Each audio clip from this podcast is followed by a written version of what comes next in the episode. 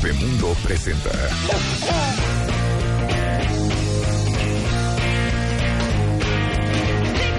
No, antes de empezar con Anamar tengo que hacer unas alegrías y unos anuncios parroquiales, cuentavientes. A ver, para empezar, a todos los que tienen bebés o hijos chiquitos, pongan mucha atención porque esto les va a interesar. Si sus hijos se rozan o se irritan súper fácil, a lo mejor están usando cosas que son muy abrasivas para ellos. Acuérdense que la piel de un bebé es hasta cinco veces más delgada que la de un adulto y por eso es súper importante que para cuidar su higiene, eh, su limpieza, usen productos que estén libres de químicos, de alcohol, de perfumes. Ahorita existe en México Water Wipes, que son unas toallas húmedas que acaban de llegar súper puras y fíjense que tienen una tecnología patentada avaladas por asociaciones médicas de todo el mundo. Solamente tienen dos ingredientes, agua y extracto de semilla de toronja, que es como un antiséptico. Water Wipes las venden en Walmart para que las busquen, pero para todos los que son eh, papás y mamás, una maravilla para las nalguillas de los bebés. Y antes de empezar con eh, Ana Mar Orihuela, Vamos a hablar de cómo le haces para que tu hija no acabe con un patán. Y sobre todo, un narcisista, ¿verdad? Claro. Estás igual, hija. sobre todo si no le diste un nada, nada, nada, nada buen ejemplo. Déjenme decirles que Ana Mar Orihuela va a estar en este MOA Masterclass el 2 de marzo, que es el primer MOA Masterclass que damos este año. Y justamente es aquí en la Ciudad de México, de 9 de la mañana a 2 de la tarde, en el auditorio del Museo de Memoria y Tolerancia, frente ahí a la Alameda del Centro Histórico en México. Y es el primer MOA Masterclass, se lo vamos a dedicar a la pareja. Ahora sí que, ¿cómo hacer para que funcione tu relación? Antes, durante y después. Iban a estar Mario Guerra, Ana Mar Orihuela, Eduardo Calixto dándoles un curso intensivo de 9 de la mañana a 2 de la tarde, este, para que salgan ahí al tiro, cuentavientes. Toda la información está en revistamoa.com y es 2 de marzo. Ya están los pocos boletos que quedan a la venta. No pierdan esta oportunidad. O miento, Ana. No, vamos a estar ahí 2 de marzo. Por favor, apúntense. Dejen de vivir relaciones desde la ansiedad, el control, el miedo y el azote. Exacto. Y sobre todo, amor. claro. Y sobre todo, todos los que este año se van a casar, les digo una cosa, no está mal que estén den una vuelta. Porque de lo que yo me acuerdo, o sea, los cursos prematrimoniales y la carabina de Ambrosio es básicamente lo mismo, hija. Debería haber una certificación. Una certificación básica. Imagínense qué fuerte salir de un curso prematrimonial y que te digan, no te puedes casar. No apto. No, no eres apto para casarte. Yo creo que dense una, una pulidita y luego regresen a tomar el curso otra vez. ¿Saben cuántos divorcios se evitarían? Piénsalo, hija. No, bueno, ha, subido 150% los divorcios en México el último año. Sí, no, no entiendo ni qué te preguntaban en el curso prematrimonial. No, bueno. Yo la primera vez que me casé sí tomé uno, pero ni me acuerdo que como que me pudieron haber dicho. ¿Como cuánto dura? Claramente no funcionó el curso prematrimonial. Pero como cuánto dura. Es que sí. No, quién sabe, pero de verdad eh, valdría la pena un curso introductorio de comunicación, sexualidad, este dinero, todo. Dinero. Y también saben para qué debería de haber un curso y una certificación para, para ser, Sí, para ser Así que imagínense que tuvieras que ir a un hospital. Para ser papás. O a una clínica a recoger tu óvulo. Sí. Y si no pasas este examen de maternidad, señora, me da mucha pena, no le podemos entregar el óvulo. Señora, Pero ¿cómo? Si yo ya quería concebir. No, señora, a usted no le vamos a entregar el óvulo. No apta. Este, el, el esperma sí se lo dimos a él, pero pues como no hay óvulo, no hay manera. No. O sea, él muy bien, tú fatal. O que te digan, oh, su óvulo sí se lo podríamos entregar. Vaya transformar Pero su marido no pasó el examen. Exacto. Y no se le puede entregar el esperma. Va usted a dañar la psique de ese niño, Exacto, entonces pues no, no, no, no, no ahora sí que no le damos autorización de concebir. Ya estamos, ya tenemos mucho dañado como para seguir dañando. Habría seres humanos mucho más. Claro, porque de verdad el impacto es impresionante. Yo creo que si, si, si, fuéramos un poquito conscientes de la responsabilidad y el modelo que le vamos a dar a nuestros hijos con todo lo que somos, no tendríamos hijos. No doy crédito que cualquiera puede tener un bebé. Es impresionante. ¿A ti no te impresiona, Ángeles? Sí, totalmente. Que, que cualquiera puede tener un hijo. Cualquiera puede tener desde la inconsciencia. Sí, claro. como animalito. como animalito. reproduciendo como, sí, años más tarde dice, ¿y yo dónde estaba? ¿En qué momento pensé que esta era una buena idea? ¿Cuándo elegí Yo ni quería, es más, yo ni vocación de mamá tengo. ¿No? Ya estás ahí encarrilada mi bebé hijos. Cuando tenía 18. Sí. O sea, es un milagro que ese niño esté vivo. Totalmente. y medio cuerdo. Pero es una garantía que vas, que le vas a generar un impacto en su manera de mirarse y de ver el mundo. Ah, 100%. Muy fuerte. Hagas lo que hagas. ¿eh? Hagas lo que hagas. Hagas lo que hagas. Ah, sea la historia que sea. O sea, porque a lo mejor vamos a casos muy, muy poquitos de que entonces sí se casaron, se embarazó a los 17, se casó y fue feliz. No, bueno. O sea, todo lo que Yo voy hasta casos, es que mi mamá me hizo mucho daño. Güey, ¿de qué me hablas? Si tu mamá no veía más allá de ti, sí pero eso me hizo mucho daño. Me quiso tanto que ahora no me conformo con cualquier cosa. O sea, como dice mi mamá, si te corres te tiro y si te quedas te mato. Ah, o sea, no hay escapatoria. Lo que es un hecho es ¿Pero que... ¿por qué está hablando yo de esto? bueno, ah, porque, Cásate con Marta de Baile. Bueno, por décimo año, este año estamos haciendo Cásate con Marta de Baile y básicamente hemos regalado 10 bodas. 10 bodas de más de un millón de pesos. Y déjenme decirles que es desde el anillo hasta los anillos, las argollas, el traje de la novia novio, de las novias, del novio, de los novios, la fiesta, el banquete, las flores, el vino, la champaña, el pastel, la luna de miel, el colchón, el kit para amueblar la casa, hasta el coche. Todos incluidos, obviamente, porque somos una estación incluyente y amorosa y no nos importa cómo se presenta el amor.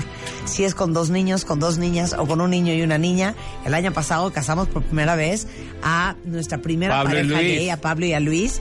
Y bueno, ahora sí que es la mejor historia de amor, ¿eh? Me da idéntico de quién o cómo. Mándenos su historia a martadebaile.com o a wradio.com.mx. Tienen hasta el 14 de marzo para escribir la historia en cualquiera de las dos plataformas. Y acuérdense otra cosa, que tenemos el vestido challenge y no saben la emoción que me da la cantidad de vestidos que han mandado. Vamos a hacer el vestido challenge, Anamar. ¿Qué? Anamar. Anamar. ¿Qué? No, ya. Anamar, espérate. Yo ya lo hice. Ponle el video, Anamar, que hice yo. Ve todas las cuentavientes mandando su vestido. Con el hashtag vestido challenge, mándenme una foto del día que se casaron y mándenme una foto de, de ustedes con su vestido de novia puesto ahí. Ándale. ¿Ya viste todo lo que mandaron? Pero a ver, ponle el video que yo hice. Me probé el vestido con que me casé hace ocho años. Ok. Me quedó. ¡Wow! Pero el reto era, ¿me quedará el vestido con que me casé hace 24 años? Ajá. ¿Y qué? Aguado. ¿Quieres verlo? Sí. ¿Quieres verlo? Aguado. El video está arriba en, en YouTube si lo quieren ver. Mira, ahí me estoy poniendo el segundo. ¡Ay, wow! Ahí está el segundo. ¡Wow! Tenía 27 años y la semana pasada me lo probé y sí me quedó. ¡Felicidades! La pregunta es, eso se llama ¿Te queda tu vestido de novia? Yo creo que sí. ¿Sí te quedará? Sí, sí, porque creo que está ¿Y lo tienes? ¿Y lo tienes? Sí. No, no lo tengo, no lo tengo, no, para nada, obvio no. ¿Por? No, como para qué va a acumular uno cosas ahí. No, es el vestido de novia. No, no, no, nunca lo, jamás. ¡Marta! Ya, ese es el segundo. ¡Wow! Es con el que me casé con Spider-Man. ¡Qué bonito! Está increíble el vestido, ¿eh? Y ahí me voy a probar el segundo. Wow, no, no creo que pueda hacer ese último. Bueno, no, tienes el vestido. ¿Cómo yo voy a.? Es que yo no entiendo eso de romper las fotos de tu pasado, de romper tu vestido, de tu primera boda. Oye, en mi casa tengo muy poco espacio. ¿Cómo yo le voy a quitar a mis hijas la posibilidad de que si se quieren proponer ese vestido en 10 años? ¡Ay, no! No, que usen su propio vestido. Ah, 100%. Yo nunca me hubiera puesto el vestido de mi mamá. No, Siento que eso trae maleficio. Pero... ¿Para qué lo vas a querer? Es pura basura. Para hacer en el 2019 un fucking vestido challenge, hija. Y los tengo los dos impecables. Sí, ya lo vi. Impecables. Bueno, ¿saben qué? Que no, dejen que Anamar destruya esta ilusión que tenemos todas de probarle nuestro vestido. Pruébense su vestido, mándeme su foto de before and after con el hashtag vestido challenge, porque sí voy a darle un premio a la, ganadora. está, muy divertido. Eh, bueno, muchas mujeres lo guardan, ¿eh? Claro. Muchas mujeres lo guardan. Great Yo memory. no soy de la idea. Great memory. Cállate, manden sus fotos, manden sus Eres fotos. una mala persona, ¿eh? Regresando vamos a hablar con Ana Mar Orihuela cómo evitar que tu hija termine con un hombre narcisista en W Radio. 30 mil historias, más de 20 millones de palabras, todas escritas con amor, compromiso, pasión y respeto. Una vez más, por décimo año consecutivo, podrás escribir la mejor historia de amor y hacer que con cada palabra tus sueños se vuelvan realidad. Cásate con Marta de Baile 2019 las 11.37 de la mañana. Cállate, mamá. Ay, es que no saben qué delicia la confianza, el cariño. Sí. Lo que hemos vivido todos los especialistas y nosotros. Cañón. Ay, es tan bonito compartirnos con todos ustedes. Si supieran todo lo que Si supieran todo lo que compartimos. Oigan, está con nosotros la gran Ana Mar Orihuela, que les digo que va a estar en el MOA Masterclass el 2 de marzo, de cómo proteger... Mantener, una bonita relación. Una buena relación. Oigan, pero saben que yo creo que la preocupación de todas las madres, porque sí que yo creo que si algo han aprendido a amar de nosotros, es que uno es imposible que no busque lo que a uno le es familiar. Claro. Y si tus hijas crecieron viendo una bastante mala relación entre tú y su padre, sí, o entre tú y su madre, o entre tú y y, contigo misma, ¿no? O sea, tu propia relación contigo misma. Pues está muy difícil que no salga a buscar algo tóxico. Sí. Entonces, ¿cómo le haces para evitar que tu hija termine con un hombre narcisista? Sí, mira, creo que el tema tiene que ver con que nosotros, las mujeres, eh, construimos nuestra propia identidad, el espejo en el que nos aprendemos a mirar a través de de tu madre. O sea, nuestra madre nos ofrece el espejo de quienes somos, qué es ser mujer, qué es lo femenino, qué puedes esperar de los hombres. Entonces, eso es un eso, eso es un sistema ya internalizado, donde nosotros así nos empezamos a manejar si no tenemos ningún tipo de trabajo, ningún tipo de conciencia, empezamos a elegir parejas como nuestra como eligió nuestra mamá o parejas eh, como en una relación con nuestra madre, ¿no? Porque cuando nosotros tenemos asuntos no resueltos afectivos con ella, nos sentimos criticados, rechazados, exigidos, demandados, desvinculados con nuestra madre, pues de alguna manera también tenemos esos issues de relación. Entonces, podemos eh, construir relaciones buscando eh, reparar el vínculo con la madre a través de nuestras relaciones. O sea, no solamente eh, a través del padre, que es como lo que, lo que nos configura, ¿no? Ah, bueno, yo busco hombres como mi padre. No, a veces las mujeres buscamos hombres como nuestra madre. ¿Eh? O sea, ¿qué? Así es. Buscamos hombres como nuestra madre, porque, porque muy, por ejemplo, mamás que, que han crecido, o, sea, cuando, cuando, tú creciste con una mamá que no tenía una pareja y un apoyo emocional, eh, es muy común que la mamá te haga su esposa, o sea, sea, te haga su pareja, te haga su apoyo afectivo, ¿no? Es que es una relación de matrimonio energético. Entonces, de alguna manera, tú eh, tienes, esta relación marca mucho de lo que tú vas a ir a buscar en las relaciones, porque justo su vacío, su necesidad, eh, fue, es como una, como una papa caliente, ¿no? Que te, que, te, que te inserta y ya ibas tú en esta necesidad y en este vacío a la manera de ella. Entonces, de alguna manera las madres tenemos un enorme impacto en la visión que tu hija mujer va a tener de sí misma, de lo femenino y el tipo de relaciones que va a tener. Cuando nosotros eh, no tenemos una responsabilidad con llenar nuestras necesidades, necesidades afectivas, hacemos a nuestros hijos rehenes de esas necesidades. Y entonces vamos construyendo relaciones eh, con, de, alguna manera, eh, buscando llenar nuestras necesidades con ellos y ellos construyendo relaciones, pues de alguna manera buscando lo conocido. Todo esto eh, afecta a la niña cuando tenemos, cuando tiene una relación no sana con la madre, ¿no? Porque la hizo su esposa, o porque le exigió, porque la rechazó, o porque la espejió. Cuando nosotros tenemos una hija espejo, una hija que se parece a nosotras, es sensible como nosotras, o es testaruda como nosotras, o, rebelde, o le cuesta trabajo los límites, de alguna manera nos espejeamos con esa hija, y esa hija, eh, de alguna manera le proyectamos una forma de rechazo. ¿No? Una forma de rechazo cuando nosotros tenemos una relación de rechazo con nosotros mismos. Entonces, si yo, mamá, tengo, estoy enojada conmigo, con, no me gusta mi físico, no me gusta mi manera de, sentir y de elegir, y tengo una hija que se parece a mí, pues yo voy a transmitir de inmediato, pues eso, voy a transmitir una forma de rechazo, y esto va a ir trans, eh, bueno, va, a ir lastimando y, rompiendo el autoconcepto de la niña, ¿no?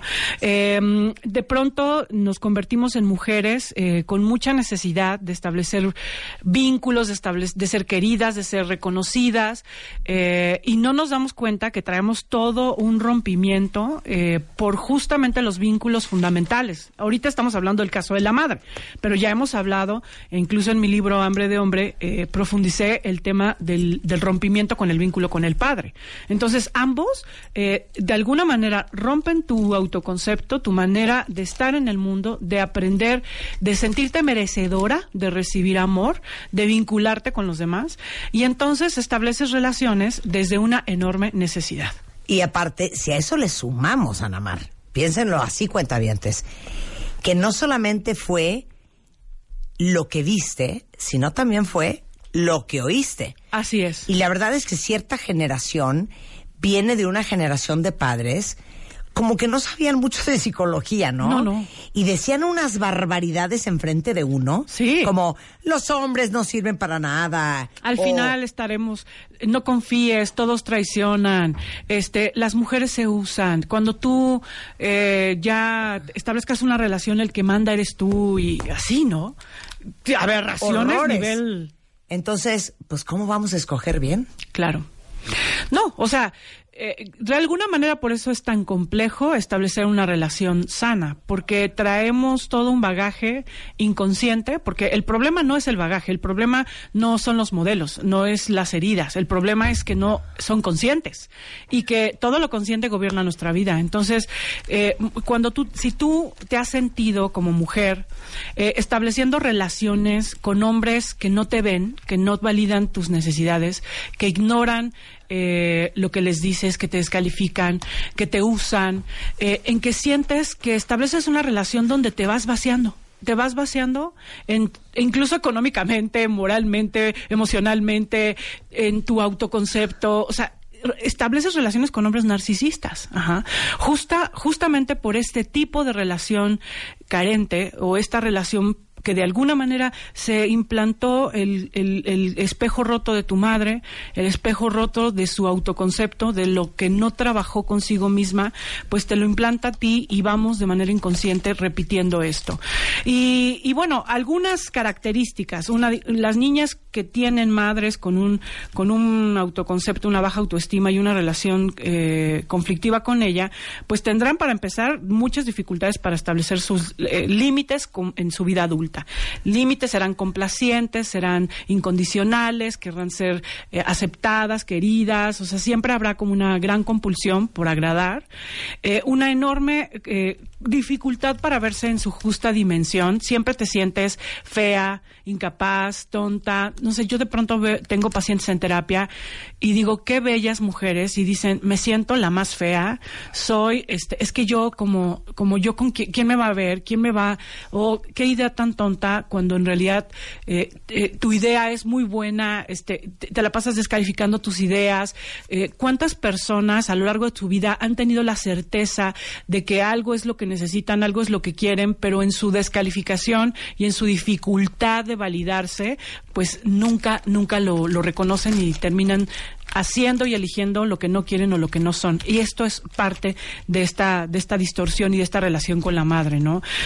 Por, ejemplo, un, un miedo a la, a la intimidad. El miedo a la intimidad es una predisposición siempre al dominio, al control, a la evasión y entonces a sentirte vulnerable, a sentirte en un riesgo espantoso. Total, o sea, tú vas a hacer todo para que eso no pase, porque tú ya no quieres ser vulnerable, tan vulnerable como lo fuiste alguna vez.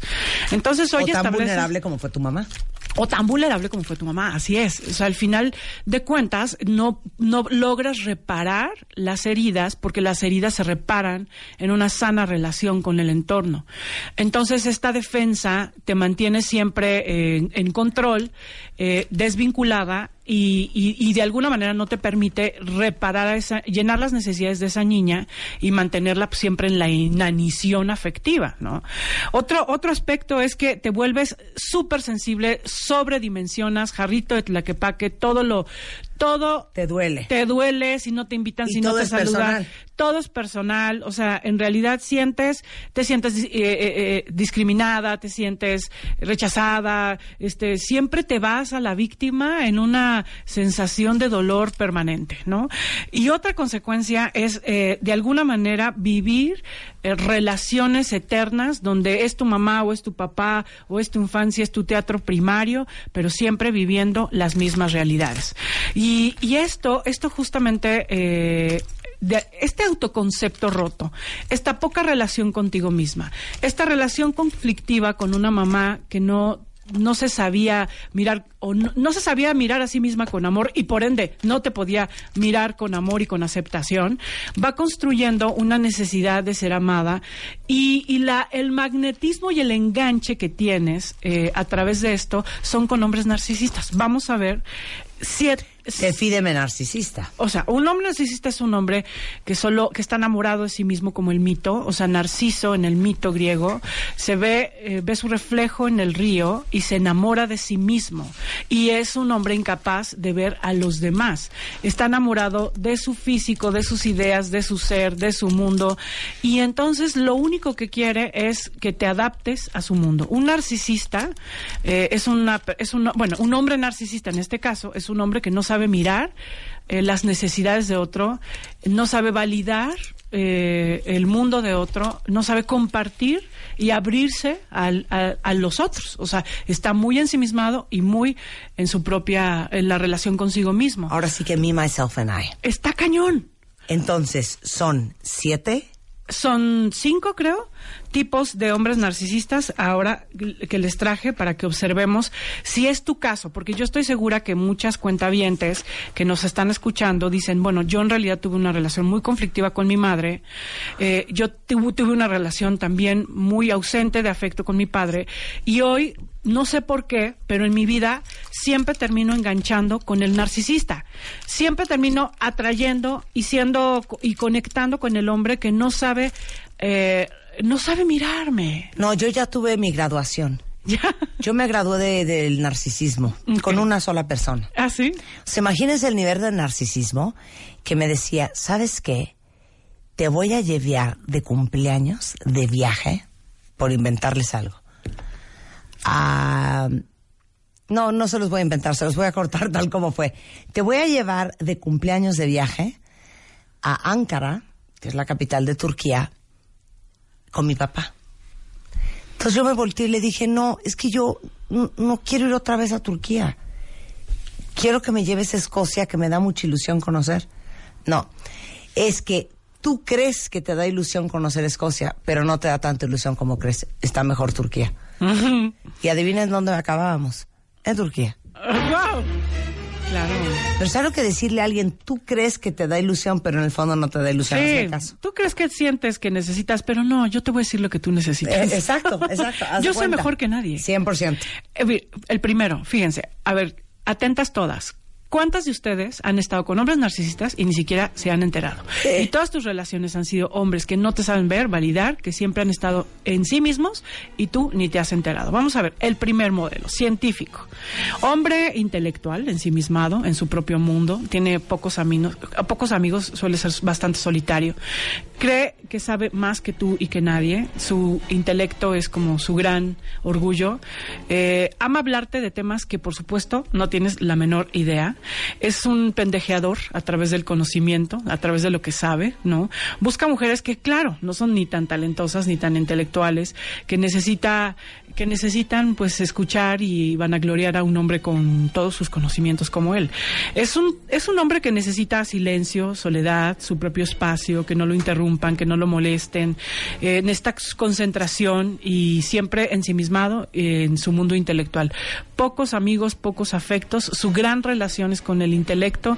A lo mejor puede ser un investigador, puede ser un, hombre, eh, un, un, literato, un hombre pues que está en, en el mundo de las letras y que, y que, bueno, pues te impacta por todo lo que sabe, pero que al final es un, completamente, un completo disfuncional a la hora del contacto.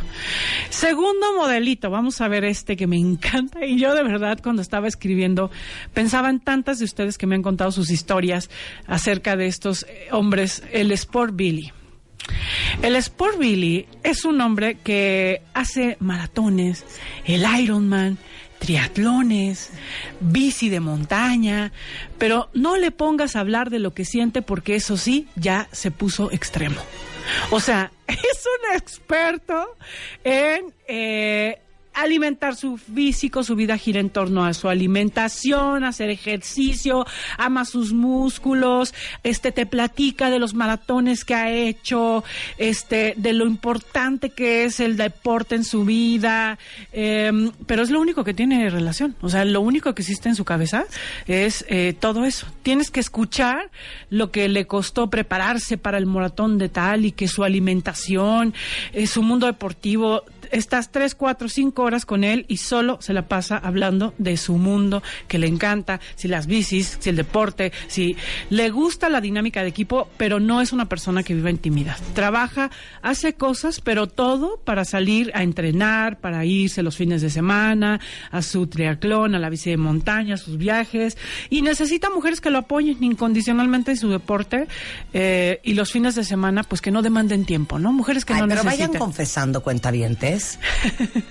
¿Quién ya identificó a su narciso? Así es, es, porque, a ver, no es que no es que ser Sportville esté mal, pero cuando tu mundo solo es eso, y cuando tú no eres capaz de abrirte a otras posibilidades y todo tu tema es monotemático en relación a eso, entonces tienes un problema.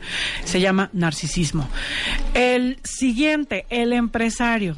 Bueno, este tipín es trajeado, siempre en el teléfono, con mil cosas en la cabeza, altos grados de ansiedad, va por la vida como, como con déficit de atención, ¿no? O sea, como prestando atención de dos, de dos, tres segundos a las cosas, y parece que para hablar con él tienes que sacar cita, porque tienes cinco minutos para hablar, como su pareja, debe ser muy clara y concisa, porque no hay tiempo que perder. Es bastante controlador, muy dominante, muy competitivo, ¿no? Siempre cree que tiene la razón Odia las equivocaciones, los inesperados, que las cosas no salgan como él dice. Le choca esperar. O sea, nunca te va a esperar para, para, pasa por ti y ya te está marcando para que bajes porque no lo vayas a hacer esperar, ¿no? Le gustan las mujeres como él o, todo lo contrario, o sea, les gustan las le gustan las mujeres trabajadoras exitosas con las cuales tiene un conflicto muy fuerte porque tienen una relación este muy em, de, de, egos muy fuerte o todo lo contrario, mujeres que él pueda dominar, amas de casa, mujeres que se adapten. no nos vayamos lejos. Les voy a dar el perfecto ejemplo de este hombre. Donald Trump, antes de que fuera presidente de los Estados Unidos, ahora sí que yo fui muchos años una estudiosa de Donald Trump. Ah. Ustedes sabían que Donald Trump decía que a él, y pónganse a pensar, ¿cuándo han visto una foto de Donald Trump de vacaciones? No. Él dice que él no tolera tomar vacaciones, que le parece un suplicio, porque para él su vacación más feliz es trabajando. Entonces a lo mejor lo habrán visto en Maralago, ¿no? Que era su casa, ahí en Florida, en donde tiene un campo de golf y la madre. Pero es su propiedad, que aparte es un hotel. Claro. Pero ¿cuándo han visto ustedes a Donald Trump antes de ser presidente paseándose en Tokio o de vacaciones aquí en la Riviera Maya? Para él, tomar vacaciones era un infierno. Claro. Los hijos, la Ivanka y el, el Donald Jr. y todos ellos, lo han dicho públicamente. O sea, que ellos, para ver a su papá, a los 5, 7, 8 años, tenían que ir a su oficina. Claro. Y medio jugar un poquito ahí en el suelo enfrente de su escritorio. Pero que él nunca les puso atención hasta que fueron mayores de edad y podía tener una conversación casi casi de negocios con ellos. Es que es absolutamente sociópata. Y, y bueno, y Melania Trump no podría ser más la pobre un cero a la izquierda. Ese es un ejemplo de un, empresario totalmente narcisista. Totalmente narcisista y además bastante sociópata, ¿no? El dinero, el éxito es lo que le da realmente valor a su vida. O sea, los vínculos no existen. Se centran plenamente en el trabajo, en los viajes, pero en realidad los viajes que les den estatus, que puedan poner en las redes sociales y que vean lo exitoso y lo feliz que es con su familia, pero en realidad es simplemente seguir vendiéndose incluso hasta las vacaciones se llevan su computadora para atender asuntos que y pues para una mujer es absolutamente inaccesible. ¿Cuántos nos faltan? Tres. Nos faltan tres tipos de narcisistas y regresamos. Y no se vayan porque antes de la una nos vamos a carcajear, vamos a bailar y vamos a cantar porque adivinen a quién traje al programa. A Caló, a OV7, a Cabá y hasta Magneto. Vamos a celebrar los noventas que vivieron muchos de ustedes antes de la una en W Radio. Síguenos en Instagram como Marta de Baile. No te pierdas contenido extra y lo mejor del día. Instagram, Marta de Baile. 12, 8 de la tarde en W Radio. Estamos entrando a la tercera hora de este programa. Antes de la una vamos a bailar y a cantar porque adivinen a quién invité. ¿A quién? A OV7. A Caló. A Caló y a Magneto. Vienen y vamos a reírnos y voy a cantar y voy a bailar. Pero estamos ahorita con Ana Mar Orihuela, es la segunda parte de la conversación que estamos teniendo, cortesía de bebemundo.com, de cómo le haces para que tu hija no acabe escogiendo un hombre fatal. Así es. Y específicamente dentro de las fatalidades estamos hablando no del patán, no del pintacuerno, no del bebedor, estamos hablando del hombre narcisista. Así es. Entonces estamos describiendo cinco tipos de hombres narcisistas. Vamos en el tercero. No, estamos describiendo cuatro tipos. Ah, de hombres narcisistas. Así es. Ya describimos al científico, intelectual el Sport Billy, ¿no? Que es como el super eh, Iron Man, el empresario, que pusimos el ejemplo de Donald Trump, y vamos con el último, que es el artista. El artista es, pues es un hombre bien profundo, muy filosófico, ¿no? Es un gran conversador, eh, te encanta porque, porque parece entender mucho de la vida, es sensible, ama estar eh, de alguna manera en sus pensamientos, en su mundo filosófico, le gusta la filosofía, la religión, el arte, las cuestiones profundas y ama compartirlo con otros. Pero es diferente al intelectual porque el, el intelectual o científico pues es un hombre que solamente está vinculado con la intelectualidad y la racionalidad. En este caso no. Aquí, aquí sabe disfrutar, o sea, sabe, es más, puede ser un bastante buen amante, o sea, es como un, es un tipo divertido, espontáneo, sabe estar en el presente, pero en el corto plazo, porque cuando ya se va, ya no está. O sea, ni te habla, ni parece que existes. O sea, realmente tiene un contacto en ese momento. Y en ese momento te hace sentir vista, amada, este, es apasionado, entregado, pero, pero no sabe sostener una relación a largo plazo. Tiene grandes problemas para la constancia, para la disciplina, el compromiso, para aterrizar sus proyectos. Es creativo, bastante fantasioso, pero en realidad no tiene pies para plasmarlo. No tiene o sea, he's a thinker, he's a dreamer, he ain't a doer. Sí, o sea, completamente, no lo hace. Suele tener una economía bastante complicada, o sea, es eh, económicamente roto y, y eso, pues es una forma también muy violenta de, de ausencia, porque en realidad no vas a poder nunca construir nada eh, con él, porque claro, va a hacerte pasar las mejores vacaciones, va a hacerte pasar el mejor rato, la mejor tarde, la mejor velada, padrísimo, pero en realidad nunca vas a poder establecer Clarísimo. nada con él. Mira, te va a hacer un poema, te va a tocar la guitarra pero pagar la colegiatura, ahí sí ya no sabemos. Ahí sí ya no. Ahí, sí ya no sabemos. Siempre se te vas a sentir sola, ¿no? Claro. Con un hombre así. A ver, ¿por qué las mujeres buscamos hombres narcisistas? Ok, primero porque somos mujeres cometa. Amo eso con toda mi alma. Explica lo que es una mujer cometa. Una mujer cometa es una mujer sin órbita propia. Necesita órbitas para poder transitar, o sea, necesita que eh, eh, eh, sumarse a los gustos de los demás, sumarse a las visiones de los demás, sumarse a las posiciones. O sea, me estás diciendo que esa mujer no es sol, es planeta. Es cometa. Es planeta. Es planeta, exacto. Se da alrededor del sol. Exactamente. Una mujer. No es sol. Exacto. Es cometa. o planeta. Exacto. Ya, o sea, gira en, en alrededor de los demás. Necesita una vida de otro. Ya me hiciste titubear, Chihuahua. Tú, ¿Que no los planetas giran alrededor del Sol? Sí. Sí. Ah, bueno, entonces, ¿por qué me estás diciendo? Me hace caras como diciendo, hija, cero es así. El Sol gira alrededor de los planetas y yo todavía titubeando de estar Es que- tan imbécil. No, hija. No, ya sé. El Sol está en el centro. Ya sé. Es el hombre. Muy bien. La Pero- mujer es el planeta o el cometa o lo que se te ronque la gana. Ella está girando alrededor del Sol. Muy bien. Eso Ay. es justamente, pero el concepto Pesada, es cometa. Cometa. mujer cometa o mujer planeta, como quieras llamarle. exacto. Es que se ve más bonito cometa. Sí, tienes razón. Segunda. Eh, total, somos mujeres cometa y no tenemos una vida propia y nos fusionamos con los demás.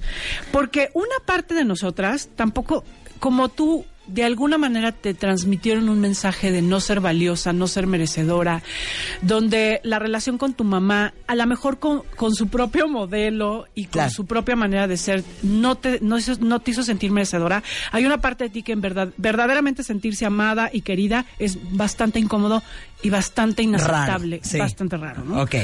No, recibir es algo muy difícil. ¿Qué hacer para dejar de enganchar Pero estás con- aliada con tu mamá, con que es cometa seguramente. Totalmente. Aliada con tu mamá, que ella es tu maestra en el amor y todo lo que permitió, lo que generó, las relaciones que iba construyendo, pues de alguna manera tú lo vas haciendo. Claro. Y eso también puede ser que eh, a lo mejor tu propio padre era un hombre narcisista. Claro. Entonces, o sus novios, o sus, en fin, ¿no? ¿Qué hacer para dejar de enganchar con estos hombres? Para empezar, pues construir una relación contigo mismo. O sea, tienes Claro. que construir una relación y dejar de ser una mujer ánima, una mujer que se adapta. Pues armarte una vida, ¿no? Para empezar, tú. indistintamente del- de la fulana o el fulano. Sí, y algo muy importante, Marta, o sea, hay que trabajar con los padres, o sea, hay que trabajar la relación con la madre, que es una relación que te da la identidad, el derecho y el permiso a ser valiosa, a tener autoestima, y la relación con el padre, que es una relación que te permite establecer una relación con el sexo opuesto, sana, recibir y estar vinculada. Y eso es algo que quiero invitarlas, invitarlos a todos los cuentamientos a trabajar. Este 3 de marzo, por primera vez voy a hacer un taller en domingo, porque la idea es que estén todos ahí, porque sea, para que sea un día mucho más eh, relajado de compromisos y puedas darte el espacio para trabajar. El taller se llama Sanando, mi relación con mi padre y mi madre. Es un taller completamente vivencial para trabajar ese, esta, este corte simbólico, corte energético. Es un taller para sentir, para verbalizar lo negado, para integrar eh, nuevas vitaminas en el corazón de cada uno de nosotros, que son vitaminas que el papá y la mamá negaron y que no nos permiten hoy tener un, mejores relaciones con nosotros mismos para empezar y con el entorno. Es el domingo 3 de marzo. Les voy a dejar el teléfono para que nos llamen, porque además hoy, solo por hoy, el 20% de descuento para todos los cuentavientes adorados, que siempre hay regalo para ustedes y alegrías. Eh, llamen al 2455 41 46 y 2455 41 47. Eh, llaman a- llama ahora, te vamos a dar todos los informes para que puedas estar y no, y no se vaya pues a perder este lugar y esta oportunidad de trabajar con seis horas intensivas de conexión con estas heridas y para poder dejar de estar proyectando todo esto en todas tus relaciones. Me encanta. Gracias, Ana Mar. Adiós amigos, cuentavientes, los quiero. Dijiste, arroba Ana Mar Orihuela. No, mis redes sociales, arroba Anamar Orihuela Twitter, Facebook Anamar Orihuela Rico y, eh, eh, bueno, Instagram anamar.orihuela y en todas mis redes como Anamar Orihuela. Gracias. Muchas gracias, Ana Mar. Son las 12.16 de la tarde en W Radio. Marta de baile en vivo. por